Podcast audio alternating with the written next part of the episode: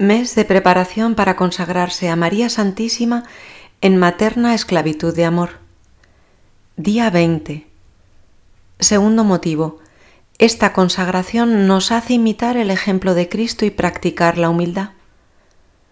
Puntos del Tratado 139 a 143. El modelo supremo de nuestras acciones es Jesús.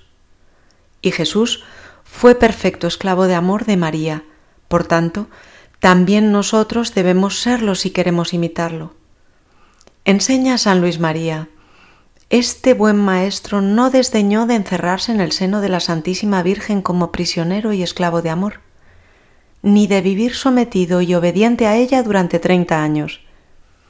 Él no quiso, aunque hubiera podido hacerlo, entregarse directamente a los hombres, sino que prefirió comunicárseles por medio de la Santísima Virgen. Ni quiso venir al mundo a la edad del varón perfecto, independiente de los demás, sino como niño pequeño y débil, necesitado de los cuidados y asistencia de una madre. Esta sabiduría infinita, inmensamente deseosa de glorificar a Dios su Padre y salvar a los hombres, no encontró medio más perfecto y corto para realizar sus anhelos que someterse en todo a la Santísima Virgen, no sólo durante los ocho o quince primeros años de su vida como los demás niños, sino durante treinta años. Y durante este tiempo de sumisión y dependencia glorificó más al Padre que si hubiera empleado esos años en hacer milagros, predicar por toda la tierra y convertir a todos los hombres. Oh, cuán altamente glorifica a Dios quien a ejemplo de Jesucristo se somete a María.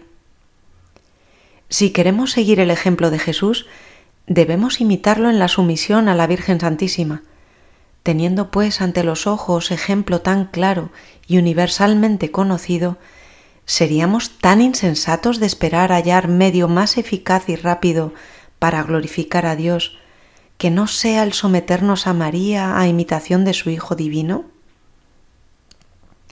La Santísima Trinidad ha querido obrar siempre por medio de María. El Padre no dio ni da a su Hijo sino por medio de María, no se forma a hijos adoptivos ni comunica sus gracias sino por ella. Dios se hizo hombre para todos solamente por medio de María. No se forma ni nace cada día en las almas sino por ella, en unión con el Espíritu Santo, ni comunica sus méritos y virtudes sino por ella. El Espíritu Santo no formó a Jesucristo sino por María y sólo por ella forma a los miembros de su cuerpo místico y reparte sus dones y virtudes. Decía San Bernardo, viendo Dios que somos indignos de recibir sus gracias inmediatamente de su mano, las da a María, para que de ella recibamos cuanto nos quiere dar. Añadamos que Dios cifra su gloria en recibir de manos de María el tributo de gratitud, respeto y amor que le debemos por sus beneficios. Es pues muy justo imitar esta conducta de Dios, por lo que añade el mismo San Bernardo, para que la gracia vuelva a su autor por el mismo canal por donde vino a nosotros.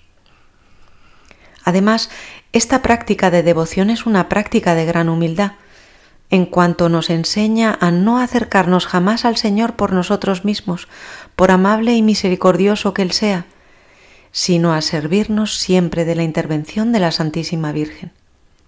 La humildad es una virtud que Dios ama sobre todas las cosas. Un alma que se ensalza abaja a Dios. Un alma que se humilla glorifica a Dios. Dios resiste a los soberbios, en cambio a los humildes da su gracia. Si te abajas estimándote indigno de compadecer ante Él y de acercarte a Él, Dios desciende, se abaja para venir a ti, para complacerse en ti y elevarte a pesar tuyo. Por el contrario, si pretendes acercarte a Dios sin mediador, Dios se esconderá y tú no podrás alcanzarlo. Por tanto, esta devoción nos enseña a no acercarnos por nuestra cuenta a nuestro Señor, por más dulce y misericordioso que Él sea, y a recurrir a la intercesión de la Virgen Santa. Prácticas de preparación. Para esta tercera semana, dice San Luis María, se dedicarán en todas sus oraciones y acciones cotidianas a conocer a María. Pedirán tal conocimiento al Espíritu Santo. Podrán leer y meditar lo que hemos dicho. Recitarán como en la primera semana las letanías del Espíritu Santo y también el Salve Estrella del Mar. En esta semana se pueden ofrecer también las oraciones que habitualmente se hagan, el ofrecimiento de obras por la mañana, las tres Ave Marías, el Ángelus y en la medida de las posibilidades recitar el Santo Rosario. 1. Ponerse en la presencia de Dios. 2.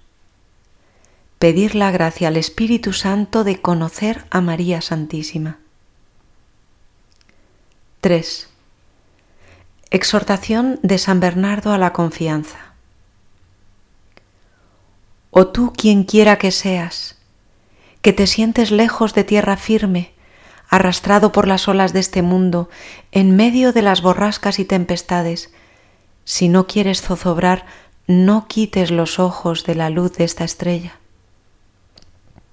Si el viento de las tentaciones se levanta, si el escollo de las tribulaciones se interpone en tu camino, Mira la estrella, invoca a María. Si eres balanceado por las agitaciones del orgullo, de la ambición, de la murmuración, de la envidia, mira la estrella, invoca a María. Si la cólera, la avaricia, los deseos impuros sacuden la frágil embarcación de tu alma, levanta los ojos hacia María. Si perturbado por el recuerdo de la enormidad de tus crímenes confuso ante las torpezas de tu conciencia, aterrorizado por el miedo del juicio, si comienzas a dejarte arrastrar por el torbellino de tristeza, a despeñarte en el abismo de la desesperación, piensa en María. En los peligros, en las angustias, en las dudas, piensa en María, invoca a María. Que su nombre nunca se aparte de tus labios, jamás abandone tu corazón y para alcanzar el socorro de su intercesión, no descuides los ejemplos de su vida. Siguiéndola no te extraviarás, rezándole no desesperarás, pensando en ella evitarás todo error. Si ella te sustenta, no caerás. Si ella te protege, nada tendrás que temer. Si ella te conduce, no te cansarás.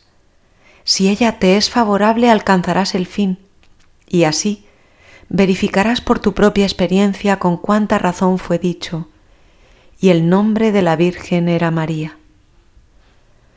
De San Bernardo Supermisus, segunda homilía 17. Rezamos las letanías del Espíritu Santo y el Salve Estrella del Mar.